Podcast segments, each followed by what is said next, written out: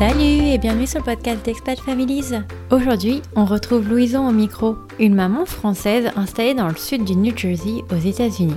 Dans cette première partie d'épisode, on revient ensemble sur la rencontre avec son mari américain, puis le désir d'extension de leur famille, le suivi de sa grossesse pendant la pandémie, mais surtout l'événement tragique qui arrivera à trois jours du terme et à cause duquel elle donnera naissance à un petit ange. Je vous souhaite une excellente écoute et je vous laisse avec la suite. Bonjour Louison.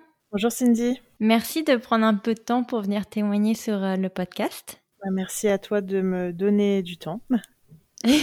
Alors, comme d'accoutumé maintenant, je vais te demander de te présenter, de nous dire un peu qui tu es, où est-ce que tu habites et de qui est composée ta famille, s'il te plaît. Pas de problème. Alors, euh, je m'appelle Louison. Euh, j'habite aux États-Unis, dans le New Jersey, dans le sud du New Jersey, dans une petite ville qui s'appelle Vineland. Euh, ma famille est composée de mon mari Patrick, Pat pour les intimes. Patoche. Patoche, exactement, pour les Français.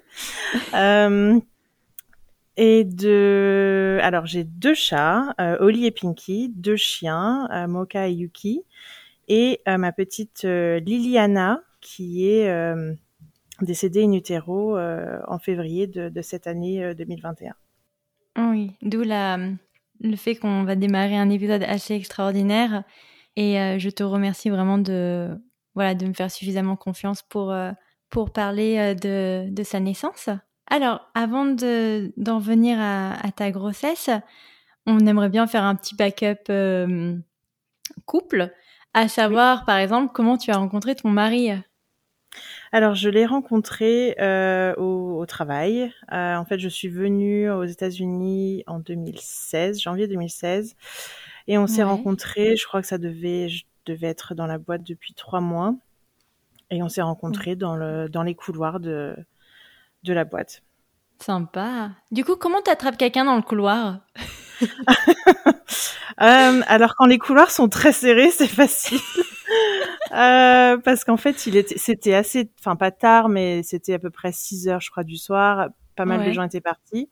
Et en fait, euh, j'avais bien sympathisé avec un autre collègue. Et lui, ce collègue-là, était en train de discuter avec euh, Pat dans les couloirs. Et, euh, et moi, mmh. j'allais en fait, j'allais, euh, j'allais clock out, comme on dit, j'allais badger euh, pour euh, pour sortir. Et donc j'étais obligée de passer dans ce couloir-là. Et euh, bon, Pat fait euh, à peu près deux mètres. Il est assez euh, costaud, conséquent. Il passer un mur. Voilà, j'avais pas le choix que de passer juste à côté. Et donc ce fameux collègue, je voyais qu'il était très, euh, il pose beaucoup de questions et tout ça. Et parfois il peut embêter un peu avec ses questions. Donc j'ai taquiné un petit peu là-dessus. Je lui ai dit arrête de lui poser trop de questions. Tu vas l'embêter. il doit rentrer chez lui ou un truc comme ça. Et, euh, et du coup, on a rigolé. Et puis finalement, je suis pas allée badger tout de suite. Je suis restée avec eux discuter. Et euh, c'était la première fois, on va dire, que que nos regards se sont croisés et où on, on a commencé à sentir un petit euh, un petit truc. Sympa. Et en plus, t'es payé pour ça, vu que t'as pas click out. oui. Bah, Parfait. Pas trop longtemps, hein, mais. Donc j'imagine que votre histoire suit son cours et à quel moment vous décidez de voilà d'étendre euh, la famille? Alors euh, ça s'est pas vraiment décidé euh, en ce qui concerne en tout cas euh, le projet de bébé. et puis voilà, on était, on était tous les deux, on bossait de la maison. Et, ça libère du temps. Ça libère un petit peu de temps effectivement. et et voilà. Ok. voilà, euh, voilà. Surprise. J'imagine, oui. Ok, donc euh, tu, tu tombes enceinte. Oui. Et euh, donc ça faisait trois ans déjà que tu étais installée aux États-Unis, c'est ça? C'est ça, exactement, oui. Et alors, comment tu vivais un peu l'idée de, voilà, de faire une grossesse, un accouchement aux États-Unis plutôt qu'en France, loin de tes proches? Euh, je t'avouerai que sur le moment, je me suis pas trop trop posé la question. Euh, vu qu'on était un petit peu surpris par la nouvelle, hyper content, hyper content. Euh, je l'ai appris, euh, j'étais quasiment à six semaines, enfin j'étais à cinq semaines et quelques ah jours. ouais. Euh, ouais, parce que bah, j'ai rien, quasiment rien ressenti. Je me suis douté d'un truc, c'était la veille, parce que j'arrivais pas à finir mon plat le soir. Enfin, moi j'adore le saumon et, et j'ai pas réussi à finir. C'était un peu bizarre. Et et du coup le lendemain matin, dans la nuit en fait, j'ai eu des douleurs dans le dos, mais genre ça m'est jamais arrivé, dans, dans le dos, dans les épaules. Je me suis dit oh là là, ça y est, j'ai chopé le Covid. Euh, Je commençais un petit peu à paniquer. C'était mois de juin, je crois. Oui, mois de juin. Donc on était déjà quand même bien entré dans la pandémie. On savait un petit peu ce qui se passait. Et euh, je suis allée euh, quand même à 16h30, je crois. Je me suis dit bon, je vais aller chez le médecin parce que ça va pas mieux. Et du mmh. coup, j'y suis allée et ils m'ont demandé, euh, bah voilà, quand est-ce qu'étaient tes, tes dernières règles et tout ça. Euh, c'est une bonne question.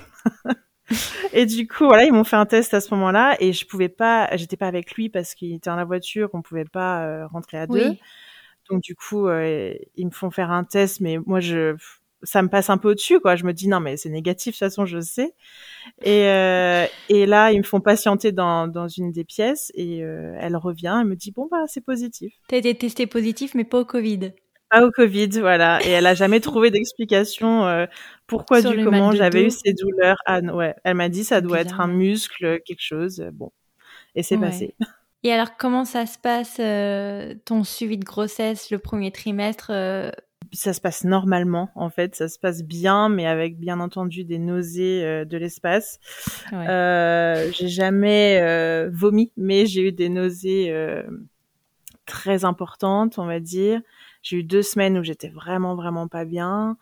Euh, mais euh, en soi, euh, ça se passe, ça se passe hyper bien. La première écho se passe bien. Ouais, mais du coup, tu dois la faire seule?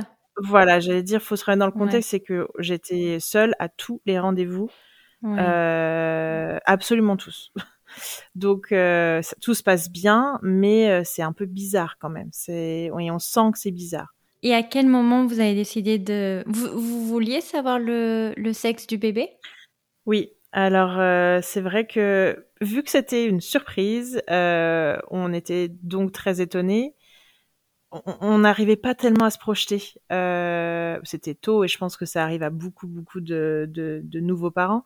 Mais euh, on s'est dit en ayant en connaissant le, le, sexe, ça va sûrement nous aider à, à nous projeter, à oui un petit peu à envisager euh, la suite. Et, euh, et, aux États-Unis, il y a un, un test qui, euh, c'est un test de chromosomes qui permet de détecter euh, pas mal de choses et notamment le, le, sexe. Et ça se produit à partir de 10, 10 semaines. Mm. Et, euh, et donc je l'ai fait et quatre jours après, je crois, j'ai eu les résultats et au téléphone. Et mon ah, par, au téléphone, toi? Au téléphone, ouais, ouais. Bah, mon gynéco, enfin, mon cabinet de gynéco, ouais, ils sont quand même plutôt pas mal sur la, la communication. Et du coup, euh, et, j'ai vachement sympathisé avec mon gynéco euh, en quelques années. Et il m'a appelé, il me dit, bah voilà, j'ai vos résultats. Est-ce que vous voulez savoir au téléphone? Est-ce que vous voulez venir? Est-ce que euh, Et puis là, j'étais euh, j'étais avec avec Pat et puis on s'est regardé, on s'est dit non non, on veut savoir tout de suite. ouais. Donc euh, du coup, il nous a, il nous a annoncé que c'était une petite fille euh, et moi j'ai crié. J'avoue que j'avais une petite préférence sur la, sur avoir une fille, donc euh, j'étais hyper contente. Et c'est vrai que d'avoir le test génétique, tu peux être à deux à ce moment-là plutôt que d'être toute seule à, à, moitié à poil. devant ton médecin qui te dit ah on voit un zizi tu vois donc ouais, ouais. c'est quand même le point assez positif de du test génétique qui coûte cher oui. Mais euh, euh, ok, donc le, ta grossesse continue. Comment ça se passe le deuxième trimestre? Deuxième trimestre très bien. J'ai la, la chance de pouvoir rentrer en France euh, 15 jours au mois d'octobre, je crois. Ah, chouette. Euh, ouais, parce que j'avais, je me voyais pas en fait euh, vivre ma grossesse loin de tout le monde. Puis j'avais besoin de voir ma maman, j'avais besoin de manger des choses françaises parce que toute ma grossesse, autant dire que c'était des envies que sur des choses que je n'avais pas ici. Donc euh, j'avais aussi envie de rentrer en France pour manger des choses que dont j'avais envie. Ça paraît bête, mais, euh, non, mais voilà, j'ai eu l'occasion donc je l'ai fait. Et, euh, et donc oui, tout s'est très bien passé. Euh, deuxième trimestre très bien, sans vraiment, sans aucune aucune difficulté quoi. Et parce que tu parles de ta famille, mais donc tu es quand même super proche d'eux parce qu'en général, on a deux types d'immigrés. On a ceux qui voilà, qui peuvent mettre leur famille euh, derrière sans trop se poser de questions. Et puis, tu as ceux qui suivent leur conjoint et qui, malheureusement, parfois, euh, struggle, tu vois, de laisser leur famille derrière. Donc, euh, tu, te situerais dans quelle catégorie, toi? Moi, je me situerais un petit peu entre les deux, dans le sens où je suis proche de ma famille, mais on n'est pas, déjà, j'ai pas une famille immense. et puis, on est, on est un peu des voyageurs dans la famille. Donc, euh, en tout cas, euh, mon papa était très très voyageur. Euh, enfin, on a, j'ai beaucoup beaucoup déménagé, donc c'est quelque chose un petit peu qui me, qui nous dérange pas en fait. On, on, on, vit comme ça un petit peu. Donc, je suis très proche d'eux, surtout de ma maman et de ma sœur, depuis que mon papa est, décédé il y a 11 ans, mmh. mais et, et d'autres de, de, de, ma famille. Mais c'est vrai que le noyau dur, on va dire, c'est ma maman et ma sœur. Euh, donc c'était dur de les quitter, mais euh, mais voilà, sachant que je reviens assez souvent, euh, on est on a été un petit peu élevé de manière à être très autonome. donc ça n'a jamais été un, un problème. C'est toujours triste quand on voilà quand on, on, repart etc. Mais c'est pas non, et puis tu as raison, je pense que si tu reçois pas de guilt trip quand tu reviens en France, genre vous venez jamais nous voir ou ce genre de ah choses, c'est vrai que ça peut rendre l'immigration un petit peu plus simple. Ah oui, complètement, complètement. Non, non, j'ai jamais, euh, jamais eu ça. Euh, ma, maman a toujours été très contente de, tout ce que je, tout ce que j'entreprends et euh, donc non, aucun problème. Et au contraire, elle vient, elle essaie avant Covid, elle mmh. essaie de venir au moins une fois par an. C'est chouette. Nous voir, donc, donc ouais, ouais, tout, tout se, se combine plutôt bien. Oui. Et comment tu te sens alors à l'approche de de ce troisième trimestre? Euh, Début du troisième, je suis toujours bien. Euh, j'ai quand même pris du ventre assez rapidement, mais ce que je veux dire, un peu plus lourde. Voilà, je me sens un peu plus lourde, encore plus essoufflée, euh, mais je le gérerai. bon, je me disais vivement quand même que qu'elle soit là, que ce soit la fin et que et qu'on puisse euh, en profiter euh, parce qu'elle en plus elle a été euh, elle a mis la tête en bas très très vite et elle est restée comme ça une fois qu'elle est qu'elle avait la tête en bas et et donc elle était très basse. Donc ah, c'était à la fin très compliqué pour marcher quoi. Ouais, ouais, ouais et tu nous parlais de voilà que tu avais un peu de mal à te projeter en début de grossesse parce que c'était si soudain est-ce que du coup sur la fin, euh, voilà, euh, je veux dire, euh, la chambre était prête, le prénom était choisi, on était good to go, quoi? Ah oui, tout à fait. c'est vrai que, mais je pense que tout, enfin, je m'avance peut-être, mais tous les parents, le premier enfant, tu, tu te projettes, mais tu sais pas exactement à quoi ça ressemble. Enfin, tu sais pas comment on sent, qu'est-ce qu'on vit. Donc mmh. forcément, oui, on, on s'est projeté beaucoup plus. La chambre était euh, prête de chez prête. Euh, quand j'ai envoyé des vidéos à mes à mes copines ou ma famille, ils me disaient mais on dirait que ça sort d'un magazine, euh, c'est trop beau. Donc j'étais hyper fière de cette chambre, les couches bien rangées, etc. Les vêtements lavés cinq fois. voilà, la valise plus que prête. Donc ouais non, on était hyper impatients. Ouais. Donc tu arrives sur la fin fin à 38 semaines, c'est ça? Donc j'imagine que tu as tes rendez-vous euh, hebdomadaires chez le gynéco et que comme d'habitude, il, il, regarde à combien tu es dilaté, il te parle de déclenchement et tout ça, c'est ça?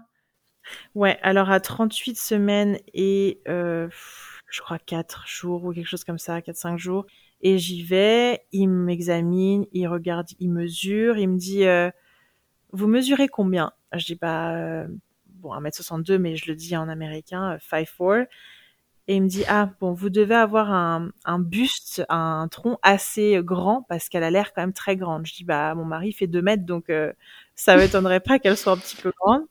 Et, euh, et du coup il me dit euh, bon elle est grande, elle est costaud mais pas non plus euh, voilà de ce qu'il peut en voir en tout cas enfin de ce qu'il ressent de son expérience.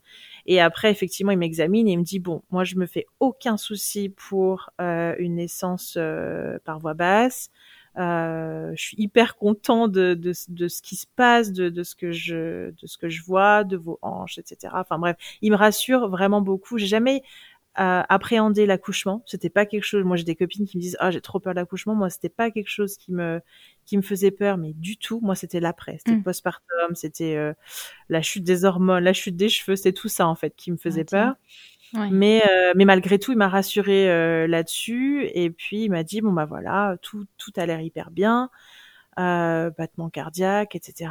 Et puis moi, je lui pose la question euh, quel est le protocole si je dépasse les 40 semaines euh, d'aménorrhée? Et il m'a dit bah ça va dépendre de pas mal de choses, ça va dépendre de, de votre de votre état, de de votre dilatation, de comment voilà comment vous vous sentez sur le moment, comment elle elle est, etc. Donc je peux pas vous dire euh, comment ça exactement à euh, semaine 40 pile le lendemain on passe en en accouchement, mais voilà, ça va dépendre un petit peu de ça. Parce que je lui ai dit, je vous avouerai que quand même là, ça devient vraiment très dur. C'est-à-dire que je mettais 10 minutes pour monter les escaliers pour aller me coucher parce qu'elle était tellement basse que j'avais l'impression d'avoir un ballon de basket entre les jambes. Quoi. C'était, euh, c'était vraiment euh, horrible, des douleurs, etc. Bon, et du coup, il, il me dit, bah là, le problème c'est que vous êtes, votre corps n'est pas du tout prêt, il n'est pas en travail, donc euh, si je vous déclenche maintenant, je pourrais, mais euh, vous risquez de passer trois jours en travail.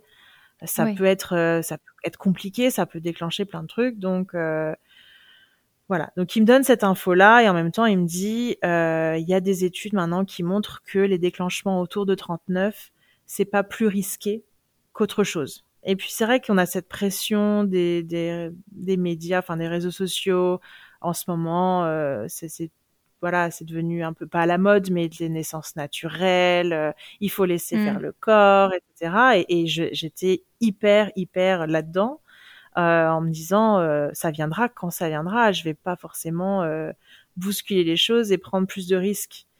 Et donc du coup, j'écoute ce qu'il me dit. Il me convainc plus ou moins d'attendre et je me dis bon ok, on verra la semaine prochaine où, où on en est quoi. Et du coup, voilà, je repars, euh, je rejoins Pat dans la voiture, je lui dis que tout va bien, que je suis rassurée, je lui raconte tout, et puis euh, on s'en va et on, part dans notre week-end, quoi. Mhm. Donc, et après ce rendez-vous, tu y retournes le mardi suivant ou Alors, quelque chose se passe pendant le week-end se passe entre temps. Euh, le lundi était un lundi férié, un jour férié aux États-Unis, donc je ne travaillais pas et, euh, et, et, assez fatiguée. Donc le soir, euh, j'avais pris pour habitude, j'avoue, de les dernières semaines de grossesse, de d'aller me coucher assez tard parce que j'arrivais pas à m'endormir. Donc je regardais, euh, je regardais Friends euh, en boucle euh, sur TBS ou je sais plus quelle chaîne parce qu'il y avait que ça qui passait à cette heure-là. et donc jusqu'à des ouais deux heures, deux heures et demie du matin. Et puis ensuite je dormais et je me réveillais quand je voilà quand je quand j'allais me réveiller. Et et cette, cette ce soir-là j'étais hyper fatiguée donc je m'endors vers minuit, un truc comme ça. On est quel jour du coup On est ton rendez-vous lundi soir. Ok, donc la veille de ton rendez-vous. Du rendez-vous que j'avais vers 19h, je crois, le lendemain. lendemain. Donc, euh, on est lundi soir. Je vais me coucher euh, fatiguée, un peu ronchon, tu vois, un peu euh, pas pas hyper bien. Genre, j'ai vraiment envie que qu'elle sorte. Et et puis je je me réveille à 4 heures du matin. Donc déjà, je me dis c'est bizarre parce que j'ai dormi pendant 4 heures j'ai, j'ai, me suis pas réveillée. Mes hanches me font mal, mais euh, ça m'a pas réveillée. Donc mm. je me réveille, je vais aux toilettes, je vais faire pipi, et puis là, euh, je m'assois et il y a un mouvement, enfin des mouvements, on va dire, de, de mon ventre euh, que j'ai jamais ressenti, qui vont de droite à gauche, de gauche à droite, de droite à gauche. Ça, comme ça, quatre fois, mais genre tout son corps entier euh, qui passe d'un côté à l'autre. Donc hyper, hyper, hyper bizarre. Je me dis, je sais pas ce qui se passe, c'est soit elle a pas de place, soit il y a un truc qui se passe. Et suite mm. à ces mouvements-là, je sens comme un mouvement de d'extension, tu vois, comme si euh, tous ses membres en fait euh, s'étendent d'un coup. Et je me dis bon, on va pas paniquer. Euh, elle a sûrement pas beaucoup de place. Peut-être le travail est en train de se mettre en place. Euh, C'est 4 heures, 4 heures, 4 heures et demie du matin là, donc euh, je me dis, bon, limite, c'est positif, ça se met en place, cool, euh, je suis contente. Et puis, je suis un, un peu entre les deux, quoi. Je me dis, c'est cool, mais d'un côté, je, je sens un truc hyper bizarre. Ce mouvement-là, c'est pas du tout, du tout normal. Et euh, donc je vais réveiller euh, Pat dans la chambre euh, d'à côté, du coup, euh, qui lui, il a un sommeil hyper profond, hein, donc c'est déjà compliqué de le réveiller. Et, et je lui explique et il me dit, ok, est-ce que tu veux qu'on aille à l'hôpital? Qu'est-ce que, enfin voilà, il, tout de suite il m'écoute quoi. Il me dit pas, c'est bon, c'est rien. Et c'est moi-même qui me dis, bon, c'est c'est rien, je vais pas paniquer, je vais pas être, je vais pas appeler en urgence, faire la maman qui est stressée pour rien. Enfin, tu sais, on nous met quand même beaucoup de pression. Moi, c'est ce que j'ai remarqué au long de cette grossesse, c'est que on nous met ou on se met beaucoup la pression sur on veut pas déranger, on veut pas, euh, voilà, appeler on veut pour pas rien. Arriver à l'hôpital, euh, voilà, fausse alerte, ouais. Voilà, c'est les derniers jours, rien ne peut se rien ne peut arriver, rien ne peut se passer. C'est pas possible. Donc du coup, calme-toi, descends, va manger un petit truc et tu vois euh, ce qui se passe. Et j'étais hyper, hyper, hyper fatiguée. Donc je mange un truc, il y a rien qui se passe. Je me dis bon, c'est pas grave. Elle nous l'a déjà fait une fois. Euh, c'était peut-être genre deux mois avant ça, où il y a eu une journée où j'ai pas beaucoup senti. Et puis d'un coup, c'est revenu complètement normal et comme si de rien n'était. Donc je me suis dit, je vais pas paniquer parce qu'elle bouge pas à, mon, à ma première bouchée. Euh, je me pose sur le canapé et puis ils disent voilà, tu manges du sucré, tu te poses sur le côté gauche. Donc j'ai fait ça et je me suis endormie à ce moment-là. Hmm. Euh, et donc je me réveille vers 8h30 et, euh, et là je remange un truc, je rebois du des glaçons et euh, je sens rien. Donc là je me dis vraiment il y a un problème, donc je les appelle, je leur explique ce qui se passe, je leur dis que j'ai rendez-vous le, le, soir même, est-ce que je peux avancer le rendez-vous, euh, voilà, est-ce que je peux débarquer quoi? Donc euh, du coup elle me elle me dit oui oui bah venez quand vous pouvez quoi. Et en fait hmm. après elle me rappelle et c'est une nurse qui me rappelle, une infirmière, qui me dit euh, venez plutôt à cette, euh, cet office-là parce que euh, on a des, des anti-stress, des tests anti-stress qu'on peut faire que l'autre cabinet n'a pas.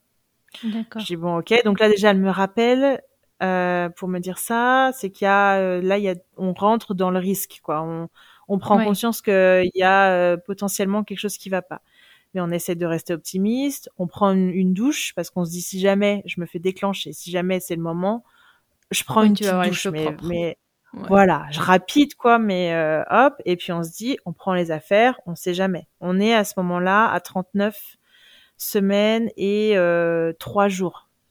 Donc on se dit bon, à tout moment, euh, on rentre avec elle, avec nous quoi. On va, euh, on va au, cabinet. Bien sûr, je rentre toute seule.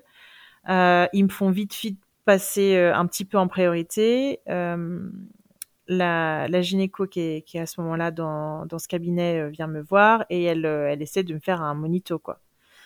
Et là, mmh. je vois qu'elle me dit rien, qu'elle qu'elle va un peu partout sur mon ventre, que et qu'elle me dit rien. Et puis je lui dis est-ce que tout va bien? Est-ce que voilà Elle me dit bah je j'entends un, un, un cœur, j'entends un battement, mais je sais pas si c'est le vôtre ou le sien. Ah. Alors que tout le long de la grossesse, elle était à euh, plus de 140. Euh, il n'y avait pas de, il a pas de confusion possible, quoi. On savait directement hmm. euh, que c'était elle. Donc elle utilisait juste le Doppler, elle faisait pas une oui. écho. C'est ça, exactement. Bah dans, en tout cas dans notre dans notre état et dans le, les cabinets où on va, ils ont pas de, encore un problème d'assurance, ils ont pas euh, de d'échographie euh, sur place, donc il faut à chaque fois aller euh, soit dans un cabinet spécialisé, soit à l'hôpital. Euh, mais par contre, ils ont un truc, un stress test qu'ils appellent. Et elle me dit bon, ça sert à rien que je vous fasse le, le stress test, allez directement à l'hôpital et faire une écho. je les appelle, ils vous attendent. Ok, l'hôpital est à 5 minutes, donc on, je, j'envoie un texto à Pat, je dis, euh, on, faut vite qu'on aille à l'hôpital, j'ai très peur. Et euh, je dis ça, il me dit t'inquiète, ça va aller. Je rentre dans la voiture, il essaie de me rassurer, mais moi je sais à ce moment-là que c'est très très très très mauvais. Euh, je le sais, je le sens. Euh, le trajet de jusqu'à l'hôpital me paraît une éternité. Je, je pleure euh, comme pas possible je, je nous vois arriver à l'hôpital et puis ensuite euh, toujours hein, les protocoles Covid qui prennent du temps, Ils, mmh. me font mon entrée, euh, pas de carré derrière, ils font son entrée, ils, ils nous emmènent pas. Ils nous disent voilà, prenez l'ascenseur, montez, ok. On arrive, euh, ils me ils me prennent, ils me pèsent. ok, j'ai autre chose à foutre que de me faire peser, mais si vous voulez. Bah oui, mais c'est bizarre qu'ils te pèsent. Et euh, bah, je pense que c'est le protocole d'entrée, je, je sais pas. Oui, mais ils prennent attention après, ce genre de choses. Voilà, donc ils, me mettent dans une chambre, ils me donnent, euh, ils me donnent une, une, espèce de blouse pour me changer parce qu'ils vont m'examiner. Euh, donc je me change et je m'installe et ensuite deux infirmières arrivent avec leur Doppler gentiment et leur monito pour pour essayer de, de voir ce qui se passe. Et puis là, pareil, même scénario, elle passe tout autour du ventre, elle trouve rien. Donc elles me disent bon, on va appeler gynéco, on va appeler le docteur. Il arrive, il me fait une petite écho. Et là, vu, et à ce moment-là, c'est le, c'est mon gynéco qui est de garde. Donc je le connais bien entre guillemets. Je vois dans ses yeux, je vois dans ses réactions que c'est pas normal. Et je vois exactement ce qu'il est en train de regarder sur l'écran je vois une cavité noire et je vois que ça ne bouge pas. Et je me rends compte, j'ai pas fait euh, d'études de, d'échographie, mais je, me, je sais qu'il regarde le cœur et je sais que le cœur ne bouge pas. Donc là, je regarde, euh, je regarde Pat, je, je, pleure bien sûr, je secoue la tête et il me dit non t'inquiète pas, t'inquiète pas, ça va aller, elle est forte et tout ça. Et euh, et euh, désolée. Hmm. Oui, mais parce que j'imagine que comme c'est pas dans son corps, il, il percute pas encore euh, ce qui est en train de se passer. Et c'est impossible pour lui parce que euh, pendant tout le long de la grossesse, il a, il me l'a dit, et il le redit aujourd'hui, il a, il s'est, pas détaché, mais il suivait les pourcentages. Et il se disait à ce moment-là, il y a tant de pourcents de, de chances que ça s'arrête, que ça fasse une fausse couche. Enfin voilà, tout au long de la grossesse. Et arrivé six semaines avant le, la, la date, il a commencé à se détendre et à se dire là c'est bon, c'est 98% ou quelque chose comme ça, donc c'est bon quoi. Donc là pour lui à ce moment-là c'est impossible de que, quelque chose se passe à trois jours du terme, quatre jours du terme, c'est impossible. Donc euh, moi j'ai compris, mais lui il a pas compris. Enfin j'ai compris qu'en tout cas quelque chose de très grave se passe, mais euh, mais euh, j'ai toujours de l'espoir quoi. Et, euh, et du coup, le, le, docteur me dit bon, je vais appeler un technicien, euh, un échographe, parce que pour avoir une machine plus performante, pour, euh, pour voilà, pour être sûr, pour, euh, pour voir ce qui se passe. À ce moment-là, il me dit toujours pas hein, ce qui se passe, c'est juste moi qui le sais. Il, il me regarde et j'ai compris. Du coup, tout le monde part de la chambre et il y a l'échographe qui arrive toute seule euh, et qui nous fait l'écho et qui au bout de, je pense, euh, même pas euh, une minute, deux minutes max, elle, elle, elle repose son, son appareil, elle m'essuie le ventre et elle me dit, je suis désolée, mais il n'y a pas de battement. I'm sorry, there is no heartbeat. Et là, euh, bien entendu, tout s'écroule. Euh, et, je le vois dans ses yeux à elle que que c'est fini, qu'il n'y a pas de césarienne d'urgence, qu'il n'y a pas de de, de, de chose qui vient euh, après qui est positif, que c'est euh, la sentence et que c'est elle qui nous l'a dit et qu'il n'y avait pas d'autres médecins dans la salle, il n'y avait pas d'autres infirmières. Euh, c'est la technicienne de l'échographie qui nous le dit quoi.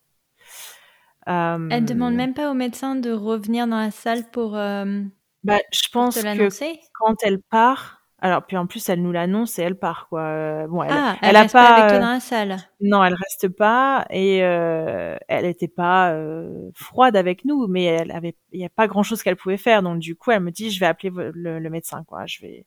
Oui. Et du coup, euh, je pense qu'on a quand même attendu cinq bonnes minutes avant que quelqu'un re-rentre dans la chambre. C'est dingue. Euh, c'est hyper long, mais j'ai entendu des histoires où c'était bien pire. Donc euh, bon, euh, peut-être que c'était aussi pour nous laisser du temps, pour voilà, pour qu'on pour qu'on pleure, pour qu'on crie, pour que qu'on réalise, même si on réalise pas, mais euh, nous laisser notre moment à tous les deux à ce moment-là, quoi. Ouais. Donc, euh, donc voilà, les, le médecin arrive avec une infirmière. Euh, l'infirmière Sean qui qui est en pleurs parce que on apprend par la suite que que ça lui est arrivé et elle est là, elle nous regarde et les yeux pleins de larmes et elle nous dit qu'elle est désolée quoi. Euh, c'est l'infirmière, c'est la première infirmière qui nous a fait le, le Doppler à l'hôpital. Ouais. Et, euh, et là, mon, mon gynéco s'assoit à côté de nous, nous laisse un petit peu, euh, voilà, atterrir entre guillemets. Et Pat se pose beaucoup de questions. Il, il dit mais qu'est-ce qui s'est passé? Mais qu'est-ce mais, qu'est-ce qui se passe? Mais qu'est-ce qu'on fait? Euh, euh, Et moi je lui dis on fait quoi? On va en césarienne d'urgence On fait quoi? Euh, oui. Il me dit non, non, il y a, y a rien à faire. Maintenant, on va, on va devoir procéder à, au déclenchement, voilà, à l'accouchement. On va vous déclencher. Et, euh, et c'est vrai que sur le moment, je comprends pas pourquoi on me déclenche. Je comprends pas pourquoi on, on me propose pas une césarienne. Et c'est le sentiment de tout le monde. Et quand je j'appelle ma maman, que je lui dis, euh, J'appelle ma maman en premier et ensuite Pat appelle sa mère, ou je crois qu'il envoyait des textos en même temps. Et je l'appelle et, euh, et je lui dis voilà, on va, donc je lui explique et puis euh, on va me déclencher. Elle me dit mais attends pourquoi on ne fait pas une césarienne? Et, euh, et en fait on comprend plus tard pourquoi. mais sur le moment c'est vrai que c'est le premier réflexe quoi. Mais alors pourquoi? Parce que j'imagine que ça laisse une cicatrice sur le corps, c'est ça? Alors c'est euh, on va dire qu'il y a deux raisons, je pense. Euh, la première qui est euh, médicale euh, et pour le pour le futur, c'est que on veut éviter une césarienne. Dans n'importe quel cas, en fait, euh, s'il n'y a pas de risque pour le bébé ou la maman, a priori, on, on fait tout pour éviter une césarienne. C'est pas euh, voilà, c'est pas quelque chose d'automatique qu'on devrait faire. Donc euh, autre risque lié à ça pour d'éventuelles euh, prochaines grossesses. grossesse, oui. Voilà. Si ça avait été mon quatrième et que j'avais dit j'en veux plus après, peut-être que euh, voilà. Mais euh, là, c'est le premier, c'est le premier bébé, c'est la, première. Je, mon gynéco voit tout de suite le futur. Et la famille de Pat, elle habite dans le New Jersey aussi? Oui. Ok. Donc ils ont pu te rejoindre, ils ont pu vous rejoindre à l'hôpital? Oui. Donc là, c'est donc sa maman qui plaque tout. Elle arrive, il, y a sa, il a deux sœurs. Euh, sa sœur aussi plaque tout sur le boulot. Tout le monde en fait, tout le monde arrête tout. Oui. Euh, nous, on a les chiennes qui sont à la maison. On sait que du coup, on va pas rentrer tout de suite. Donc, euh, une de ses sœurs et son mari viennent chez nous pour s'occuper de, pour s'occuper des chiennes. Pour aussi, euh, aussi on, l'a constaté ensuite, mais pour euh, tout ranger, tout ranger euh, tout ce qui était prêt pour son arrivée, tout ce qui était visible sur le au premier étage, tout ce qu'on avait mis dans notre chambre, le berceau, etc. Donc ça, tout est rangé et un petit peu caché dans, sa chambre à elle. Mais effectivement, sa maman arrive à l'hôpital. Et là, les, les protocoles Covid, pour le coup, euh, l'hôpital a été euh, vraiment génial avec nous. C'est que et, et toute l'équipe euh, ça, j'insiste quand même parce que pas toutes les, les, mamans, les parents qui vivent ça euh, ont eu cette expérience, mais nous, on a vraiment eu euh, un, un, entourage médical, on va dire, qui, est, qui a été exceptionnel. Ouais. Et, euh, et ils nous autorisent donc d'avoir au moins deux personnes euh, supplémentaires quoi avec nous, qui n'ont pas besoin forcément de faire un test ou quoi que ce soit, mais qui doivent porter un masque. Et donc sa maman arrive, sa sœur arrive dans la soirée. Euh, et sa maman reste avec nous jusqu'à euh, jusqu'à quelques heures après l'accouchement. Euh, elle a été elle a été là, elle a remplacé ma maman le temps d'une d'une nuit, on va dire. Oui. À l'annonce du médecin, est-ce qu'il t'explique quelles vont être les prochaines étapes? Oui, pas forcément dans le détail. Il y a une des infirmières qui sont là, qui qui nous lâchent pas le médecin nous dit euh, voilà, on va vous déclencher. Il va falloir qu'on fasse des tests parce qu'on aimerait comprendre et je pense que vous aussi vous voulez comprendre. On a dit bah oui, c'est la première question de, de, de mon mari, oui, c'est qu'est-ce qui s'est passé qu'il a posé. Mais qu'est-ce qui s'est passé? Mais c'est pas possible, tout allait bien. On vous a vu euh, trois jours avant euh, ou quatre jours avant et tout allait bien. Euh, c'est c'est impossible. Euh, et là, le, le, gynéco nous dit c'est rare, mais c'est pas impossible. Et ça arrive. Et c'est vrai que c'est des phrases bateaux qui nous marquent parce que juste un ça arrive, c'est pas du tout suffisant. Et donc, il nous explique que euh, qu'il y a plusieurs options euh, et que tout va dépendre vraiment de nos choix à nous, de notre volonté à nous, et qu'il y a bien entendu l'option de l'autopsie. Il, il, nous a dit, il y a beaucoup de parents qui la refusent et ça se comprend complètement. Par contre, ça peut vraiment nous aider à découvrir ce qui s'est passé. Et, euh, et c'est vrai que sur le coup, euh, moi j'hésite. Pat, il hésite pas du tout. Il dit oui, oui, on veut. Il, il est vraiment, euh, il veut savoir quoi. Il y a, euh, pour lui, c'est pas possible qu'il n'y ait pas d'explication, donc euh, donc il veut savoir. Donc il dit oui tout de suite. Moi, je je suis sous le choc. Euh, je dis oui parce que parce que voilà, je le suis et je et je on se fait confiance là-dessus. Donc donc il y a pas de problème. Et parce que pardon, j'imagine que quand même tu te mets en ton cerveau se met en autopilote et enfin est-ce qu'il te laisse le temps de, de, digérer avant de prendre une décision comme ça ou est-ce que enfin oui. en termes de laps de temps entre l'annonce et ok euh, quelles sont les prochaines étapes? Oui complètement. Il te laisse quoi? Alors il, nous disent euh, une heure deux heures le temps enfin oui comment ça se ouais, disons que là le bon le temps euh, à partir de ce moment-là bon d'une c'est assez flou et, euh, et ensuite c'est c'est un autre une autre planète temps quoi. C'est c'est un c'est une autre dimension. Mais par contre oui ils nous laissent le temps. Ils nous disent voilà les étapes ça va être on va vous emmener dans une salle d'accouchement. On va euh, on va vous vous prendre pas mal de sang pour faire des plein de prises de sang. Une fois que l'accouchement sera effectué on va faire des analyses sur le placenta on va bien entendu euh, regarder, voir si elle, elle a quelque chose, etc. Et ensuite, on avisera à ce moment-là. Mais sachez que on a 30% de chance de savoir ce qui s'est passé. C'est-à-dire qu'il y a 70% de chance qu'on qu'on ne sache jamais ce qui s'est passé. Euh, Mais si on ne le fait pas, on a 100% de, de chance de, de ne jamais savoir. Donc, euh, donc euh, c'est vrai qu'à ce moment-là. Et puis moi, je suis désolée, je pense quand même parce que je je suis pas dans le moment, mais enfin, il y a une réalité euh, pécuniaire qui fait qu'on est aux États-Unis et que tout se paye. Est-ce que ça vous vient en tête à vous dire, bon, bah, il y a une autopsie, ok, combien ça va nous coûter quand même? Ça nous vient malheureusement tout de suite en tête. Et, et ça, euh, c'est une des choses. Ça ne devrait pas. Pourrais... Voilà, je pourrais en revenir là-dessus euh, après pour le moment où j'ai senti ces mouvements, mais ça a été la même chose. on, on, se dit tout de suite combien ça va nous coûter. Parce que, et c'est, je dis malheureusement parce que c'est, c'est tragique de, de, se dire ça. Ça ne devrait pas du tout exister, mais c'est comme ça. Et donc, on, on, en parle avec les infirmières et, euh, et le médecin. Et ils nous disent bon, de toute façon, nous, on veut savoir aussi. Donc, si c'est pas si c'est pas pris en charge, si machin, l'hôpital fera tout pour prendre en charge. Nous, on va on va se battre pour ça. Et donc, c'est ce qu'ils ont fait pendant euh, oui les quelques heures qui ont suivi. On va dire euh, un jour après, on savait que euh, qu'on allait euh, rien euh, payer et que si jamais on recevait une facture par rapport à ça, on devait l'envoyer immédiatement à, l'hôpital et euh, ils allaient se, se débrouiller. Hein. Donc déjà, quand même envoyer une facture et compagnie. oui. Avoir à gérer ça après. oui. Ah bah c'est la, gestion de la paperasse derrière est aussi hyper hyper dure, mais effectivement, ça en tout cas, ça nous soulageait parce qu'on n'avait pas à se préoccuper de, des finances oui. euh, pour savoir euh, pourquoi notre notre fille était décédée euh, in utero quoi. Oui. Donc euh, donc voilà.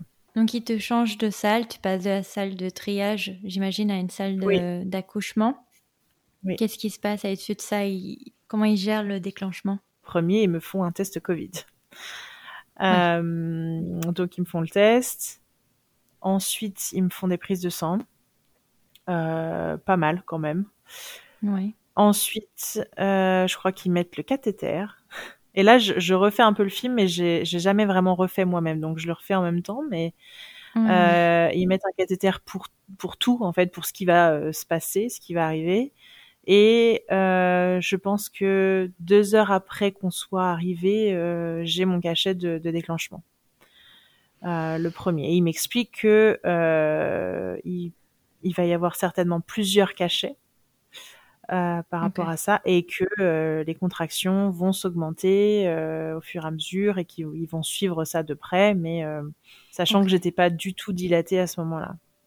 D'accord. Mais c'est vrai qu'au début, c'était supportable. Et, euh, et bizarrement, euh, ou pas, j'ai supporté pendant assez longtemps. Euh, sans que mon gynéco venait en permanence me dire vous êtes sûr vous voulez pas un cachet pour la douleur vous voulez pas quelque chose? Et je dis non non non non je veux pas. Je je pense que inconsciemment je voulais souffrir pour euh, pour euh, ben, je sais pas pourquoi en fait euh, je, pense que enfin bon, je suis pas psy mais ouais pour rendre ta douleur physique autre que mentale réelle euh, pour vivre un accouchement. Et c'est vrai que le, une des premières choses que j'ai dit euh, aux infirmières quand elles m'ont mis dans la salle, euh, j'aurais dit s'il vous plaît, faites au mieux pour, pour que ça soit le plus normal possible. Oui. Que je que je ressente un accouchement normal. Je sais pas pourquoi, je, je leur ai dit ça. Euh, et même encore aujourd'hui, c'est un peu ce que j'essaie de dire à mon entourage ou etc. Ou, ou même ma façon de vivre aujourd'hui. J'essaye que ça soit le plus normal possible. Peut-être euh, quelque part pas pour effacer ce qui se passe, mais pour euh, bah bah ça fait partie des risques, ça fait partie de la vie, ça fait partie de ce qui peut se passer et, euh, et le rendre normal, pas banal, mais le, le normaliser et, enlever ce tabou euh, immense euh, qui existe sur le, le, deuil périnatal. Et, et à ce moment-là, c'est ce que je leur dis. Je leur dis faites tout ce que vous pouvez pour me rendre cet accouchement le plus normal possible, quoi.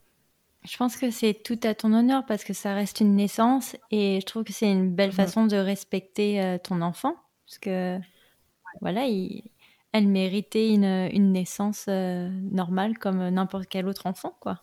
Mhm. Ouais, et je pense que c'est ça aussi qui est, qui est derrière, c'est que euh, ça doit être un mix entre ne pas réaliser et, euh, et, et, vouloir ce que ça se passe au mieux possible pour elle, malgré tout, quoi.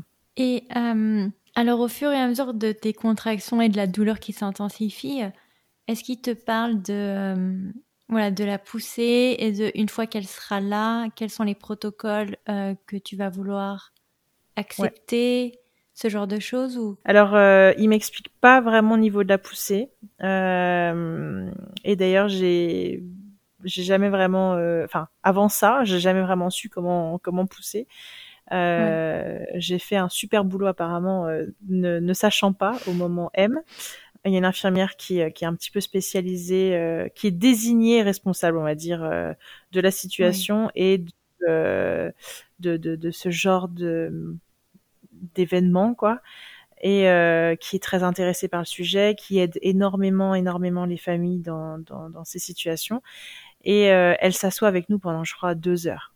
Et là, on passe en revue absolument tout on parle de l'autopsie, elle nous parle de faire des, des, photos, elle nous parle de hum, comment on veut, euh, est-ce qu'on veut la prendre dans nos bras, est-ce que je veux faire du pot à pot, est-ce qu'on veut couper le cordon, est-ce qu'on veut la nettoyer, est-ce euh, tout, en fait, elle, elle refait mon plan de naissance parce que bien entendu, il est complètement euh, chamboulé.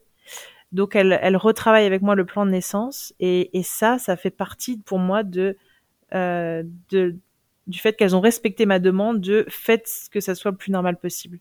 D'accord. Euh, donc oui, donc on parle un petit peu de tout et on, on lui dit on vous fait confiance euh, au moment où euh, elle, elle sort. On, vous nous direz en gros si on peut la voir tout de suite, si on, vous nous demanderez et on, on, vous dira à ce moment-là en fait. Et elle nous dit très clairement, je vous pose des questions maintenant, mais ça peut changer euh, d'une seconde à l'autre. Il euh, y a aucun problème quoi. Euh, eh, ils m'ont vraiment, ils nous ont vraiment mis en confiance sur le fait que c'était nous qui décidions de tout. Ok. Ouais, donc ils vous laissent vraiment acteur de la situation. Ouais. Euh, donc j'imagine que tu arrives à full dilatation et qui arrive la pousser. Manifestement, tu fais ça comme une championne, c'est ça? Apparemment, oui. Euh, j'ai dû sur le matin, je crois, j'ai dû perdre les os vers 8 heures. Et là, j'ai dit péridurale, péridurale, péridurale, parce que j'en pouvais plus. ils ont fait une bonne péridurale de cheval, donc euh, je, je, sens pas beaucoup, mais euh, je sens quand même un petit truc qui se passe et j'ai un pressentiment et je les appelle et me dit ah oui bah il faut y aller. Euh, Pat venait de se réveiller d'une sieste de, de 15 minutes, euh, complètement la tête ailleurs. Et donc il dit ok bon on y va et donc sa mère était était toujours là. Euh, Pat il se place derrière moi, sa mère sur sur la gauche, et ensuite entouré de deux infirmières et, et de, le, de la gynécologue qui était de garde. Donc on avait changé entre temps de d'équipe. Oui. Donc c'était plus mon gynéco euh, à moi. Euh, donc j'avoue que j'étais pas hyper fan de celle-ci, mais bon, tant pis. Et, euh, et, juste au moment donc où ils me disent bon, il va falloir pousser, euh, l'infirmière me se tourne vers moi, me dit vous savez faire? Euh, Non, pas du tout, mais pas du tout. C'est-à-dire que j'ai dû regarder une centaine de vidéos avant de, tu vois, de tout se préparer à l'accouchement, tout se préparer, euh, euh, faire la valise, faire ci, faire ça, les premières nuits, enfin tout, sauf comment pousser. Je ne sais pas pourquoi. Euh, c'est le seul truc que j'ai jamais euh, regardé comment on faisait. Et c'est en y repensant, je me dis mais t'étais bête, mais bon bref. Et, euh, je dis par contre je sens rien, donc euh, faut me dire quand est-ce que je dois pousser. Elle me dit ok, donc elle met le main, les mains sur le ventre et elles me, elles me disent quand, euh, quand c'est bon. Donc je, je pense en 3, 7 de, de pousser, je, elle est là. Donc c'est chouette. 7 minutes, quoi. Euh, merci. J'avoue que j'étais un petit peu fière de moi. Bah, surtout si euh, tu sens pas tes contractions, parce que même moi aujourd'hui, avec deux enfants, je serais incapable de te dire comment pousser. Hein. Ah ouais. Incapable. Donc. Bah, en fait, je me suis tellement laissée guider par cette infirmière qui m'inspirait tellement de bienveillance et de confiance que je, je, la regardais en fait tout le long. Et, euh, et dans ses yeux, je savais quoi faire. Elle me disait quoi faire. Je la suivais, je l'écoutais. J'étais à bout de souffle, mais je continuais quand même, euh, peu importe ce qu'il fallait faire. Et, euh, et surtout derrière, j'avais Pat qui me disait euh, toutes les secondes qu'il était fier de moi et, mmh. euh, et que je faisais un, un, un, super job et tout. Donc euh, j'étais hyper euh, vraiment bien entourée pour pour le coup à ce moment-là et euh, et et il, m'encourageait euh, tous et, et, ouais j'ai la voix de Pat qui résonne encore aujourd'hui dans ma tête et, et ça me ça me rend heureuse de de d'avoir fait ça et qu'il soit hyper fier. Et puis elle est sortie et et ben il y a pas de bruit. Euh, c'est silencieux, ouais. Il n'y a pas de bruit. Moi, je vois rien. Euh, Pat, par contre, euh, la voix. Euh, et ça, ça va le marquer euh, un, un, bon bout de temps parce qu'il il la voit sortir, il la voit, il me dit tout de suite, elle est magnifique. Mmh. mais par contre, c'est vrai qu'il voit bon, les, les bras qui partent un petit peu derrière. Enfin voilà, parce qu'il n'y a pas, il y a pas de tonicité. Donc, euh, donc ça pour lui, ça a été une image très très compliquée à, à surmonter euh, par la suite. Oui. Mais, euh, mais moi effectivement, je vois rien. Je, j'ai senti, par contre, j'ai senti le passage, j'ai senti, euh, voilà, ce qu'il y avait à, à, sentir, on va dire. Et euh, mais je la vois pas. Et, et du coup, l'infirmière tout de suite la prend et me la décrit. Euh, elle me dit euh, ce qu'elle voit, elle me dit comment elle est, elle me dit qu'elle est magnifique. Elle me dit tout d'abord, elle est mm. magnifique. Et c'est vrai que c'est un, un, beau bébé. Euh, elle est grande, elle fait quand même 53 cm. Elle fait, bon, c'est par la suite, mais euh, 3 kg 6. Ouais. Euh, ce qui pour 53 cm c'est pas non plus euh, voilà ça faisait pas 4 kg 5 quoi ouais bon, enfin un beau bébé quoi. Ouais ouais ouais. Et puis, euh, donc elle me décrit, elle me dit voilà, euh, son, sa peau euh, commence un petit peu à, à s'enlever, un petit peu comme une, comme une brûlure en fait, euh, à certains endroits de, de son corps. Est-ce que vous voulez, euh, bah, d'une, est-ce que vous voulez couper le cordon? Donc euh, moi, j'étais pas du tout en état. Euh, Pat, il était pas du tout euh, en état non plus. Il a dit non, non, faites-le. Parce que c'est vrai que du coup, j'avais regardé sur plein de, je m'étais vachement renseignée et le euh, le retardement de du coupage du cordon. Donc j'avais j'avais en plus j'en avais parlé à Pat, euh, donc il savait un peu tous les bénéfices que ça avait de, de faire ça. Et là pour lui, euh, il a associé couper le cordon, ah, qui à la base il avait très envie de le faire. Euh, à quelque chose qui ne va pas se passer et, euh, et certainement quelque chose qui s'est passé dans le cordon ou quoi donc il a dit non non je veux pas oui préfère se détacher ouais Voilà. Et, et elle nous a dit, pour l'instant, à part ça, y a, elle est parfaite, quoi. on voit pas, parce qu'on lui avait dit aussi, est-ce qu'il y a peut-être une malformation? Est-ce que il y a quelque chose qu'on n'a pas vu dans, dans, dans les échographies et qui s'est passé est-ce que physiquement elle va bien quoi? Euh, et, et c'était le cas, elle est parfaite.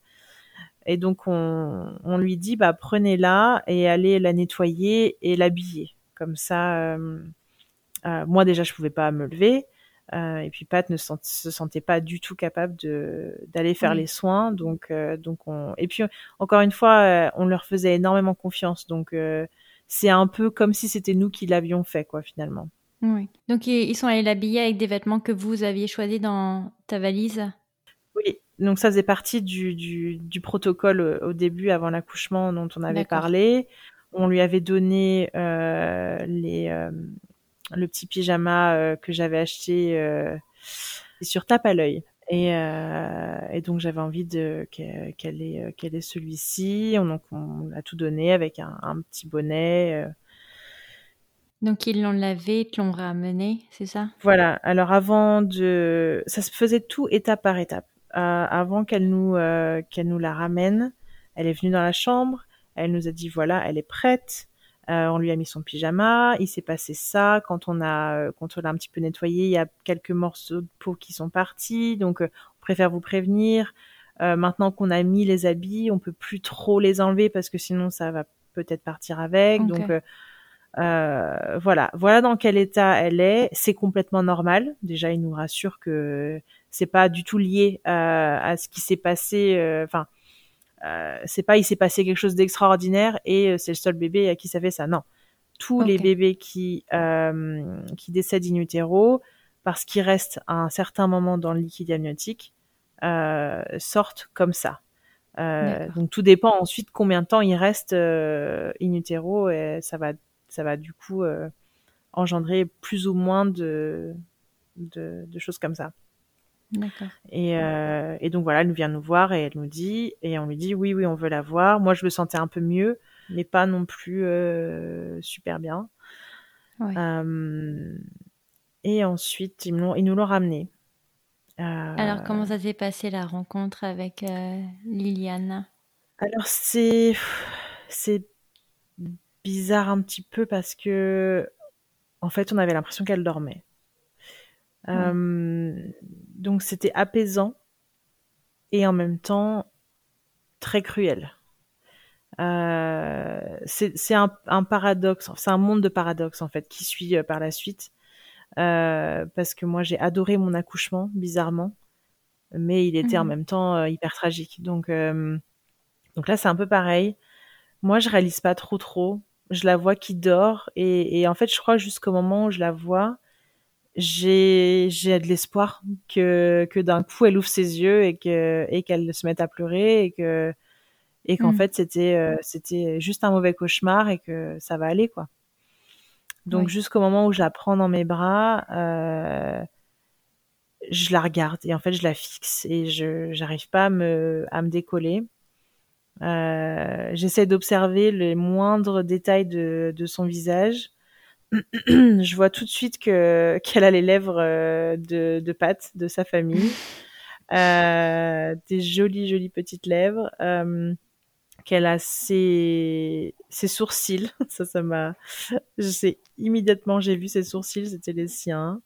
Euh, son menton, ses bonnes joues et tout. Donc euh, je vois tous les détails comme ça, comme comme euh, une maman qui découvre son enfant pour la première fois, où mhm. tu essaies de, de chercher un petit peu euh, les détails physiques. Euh, et, et voilà, donc elle était, elle avait l'air très apaisée et vraiment juste endormie, endormie, avec certes des couleurs pas pas normales parce que c'était un petit peu violacé euh, et bien entendu, froid.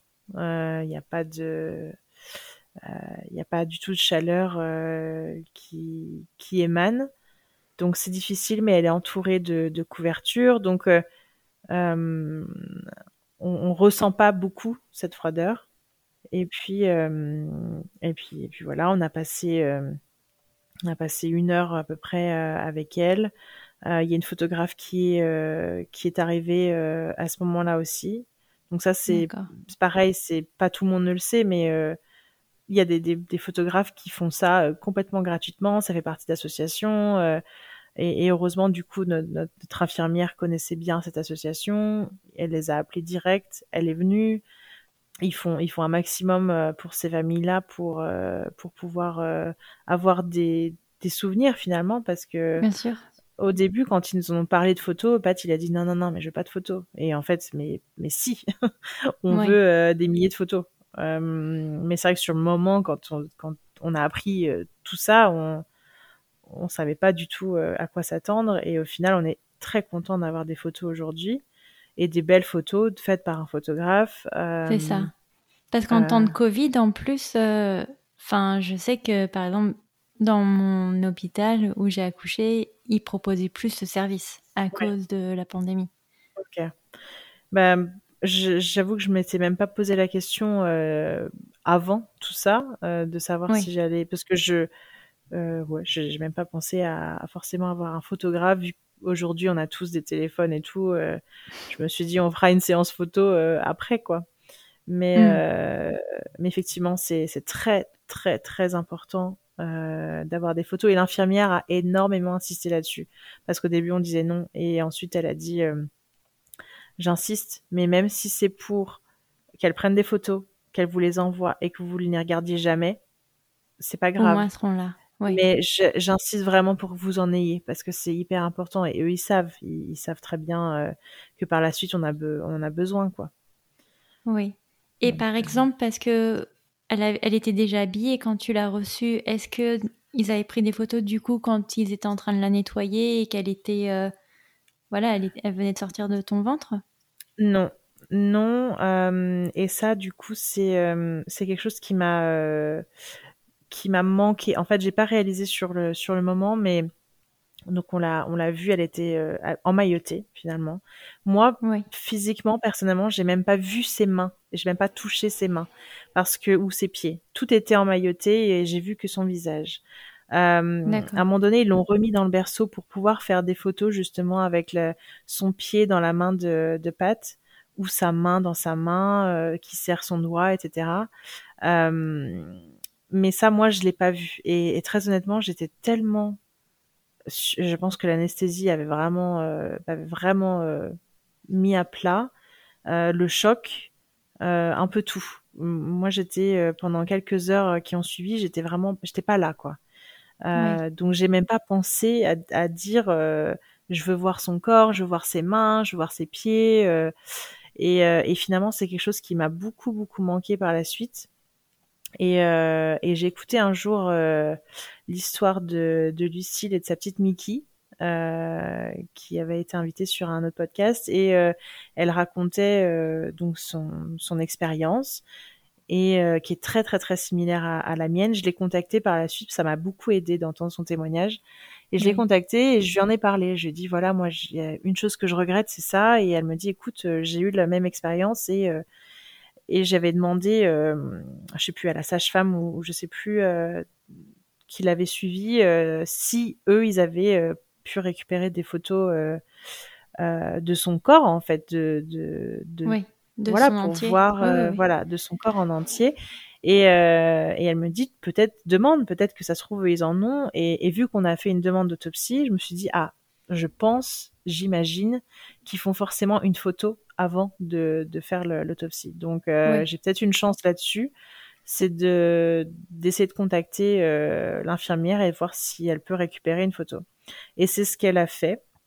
Et ah, elle m'a remercié ouais. aussi de voilà de lui en parler, de lui demander et de lui dire que c'est peut-être quelque chose que maintenant il faut qu'elle ajoute à, à toutes ses, ses connaissances sur euh, le sujet, qu'il faut demander et insister auprès des parents de, de voir le s'ils veulent voir le, le corps parce qu'en fait moi c'était tout bête mais je me suis dit je je sais pas euh, à quoi ressemblent ses genoux, ses épaules, ses oui, coudes. Oui, aussi elle a une petite tache de naissance. Si elle a une petite tache, je sais pas sur son genou, oui. Voilà, euh, c'est hyper important. On ne s'en rend pas compte quand on a quand on accouche, quand on a son bébé à la maison, on le voit tous les jours, on change les couches euh, en permanence, donc euh, euh, on se rend pas compte qu'on a besoin de ça parce que c'est évident, mais Mais au final, quand on l'a pas, voilà, quand, sur le moment, et puis ensuite, quand on est parti, quand on quand on n'a plus accès à, à son corps, et ben ça nous manque. Moi, ça m'a beaucoup manqué. Oui. Et alors entre, j'imagine que la rencontre est aussi un, un adieu. Euh, combien de temps il vous laisse euh, à l'hôpital pour euh, voilà pour partager un moment avec votre fille? Ouais. Alors en temps normal, enfin en temps normal de Covid, une, une essence normale pendant le monde du Covid, on pouvait rester, je crois, jusqu'à trois jours et cinq, ou jusqu'à deux jours ou deux trois jours et cinq pour une césarienne. donc là, on avait la même option. Ils nous ont vraiment dit, hein, vous faites comme vous le sentez, comme vous voulez, euh, vous pouvez rester, pas rester, euh, c'est absolument comme, comme vous, vous le sentez. Il s'est avéré qu'il y avait une tempête de neige qui arrivait à ce moment-là, le lendemain matin. Donc moi, mmh. j'ai accouché vers 14 heures.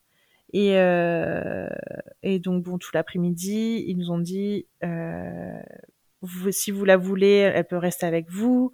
On la met dans, dans un berceau particulier. Euh, sous-entendu avec une, une, une, source de, de froid hein, pour, euh, pour conserver tout ça. Euh, et puis, euh, c'est comme vous voulez. Euh, on la prend avec nous, on s'en occupe, on, on, la, on la garde, elle est avec nous. Euh, elle n'est pas avec les autres bébés, elle est avec nous dans, dans les bureaux, dans une pièce spéciale. On peut vous la laisser toute la journée.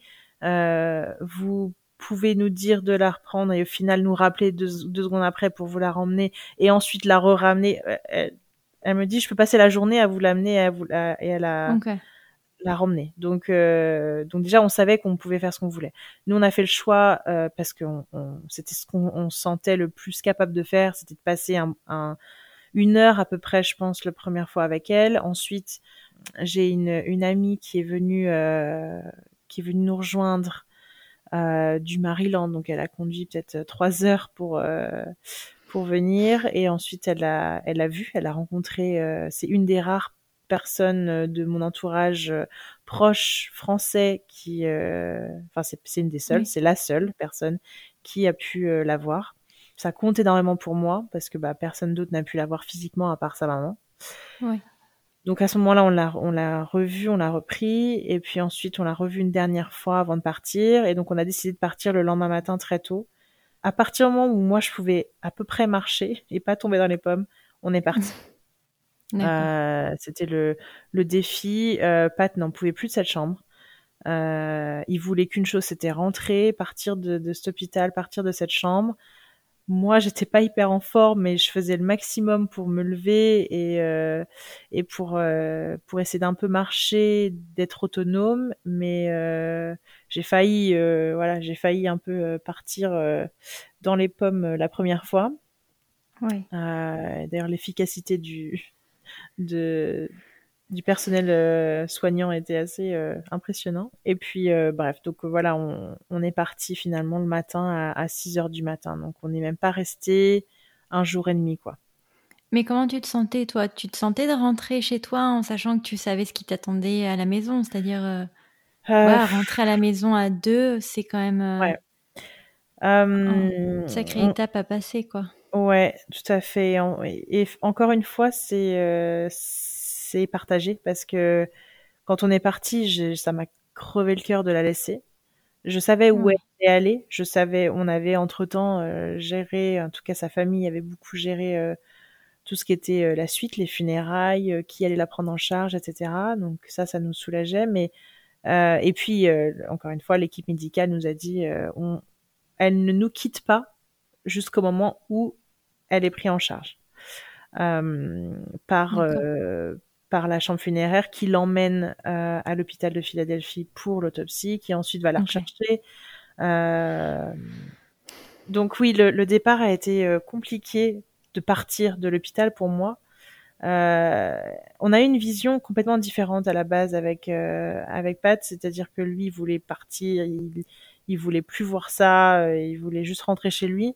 Moi, je savais bah, d'une ce qui m'attendait à la maison et de deux ce que je laissais là tout de suite euh, c'est-à-dire euh, mon expérience de naissance, euh, l'équipe médicale, et puis bien entendu ma fille, que, que j'avais l'impression d'abandonner, quoi.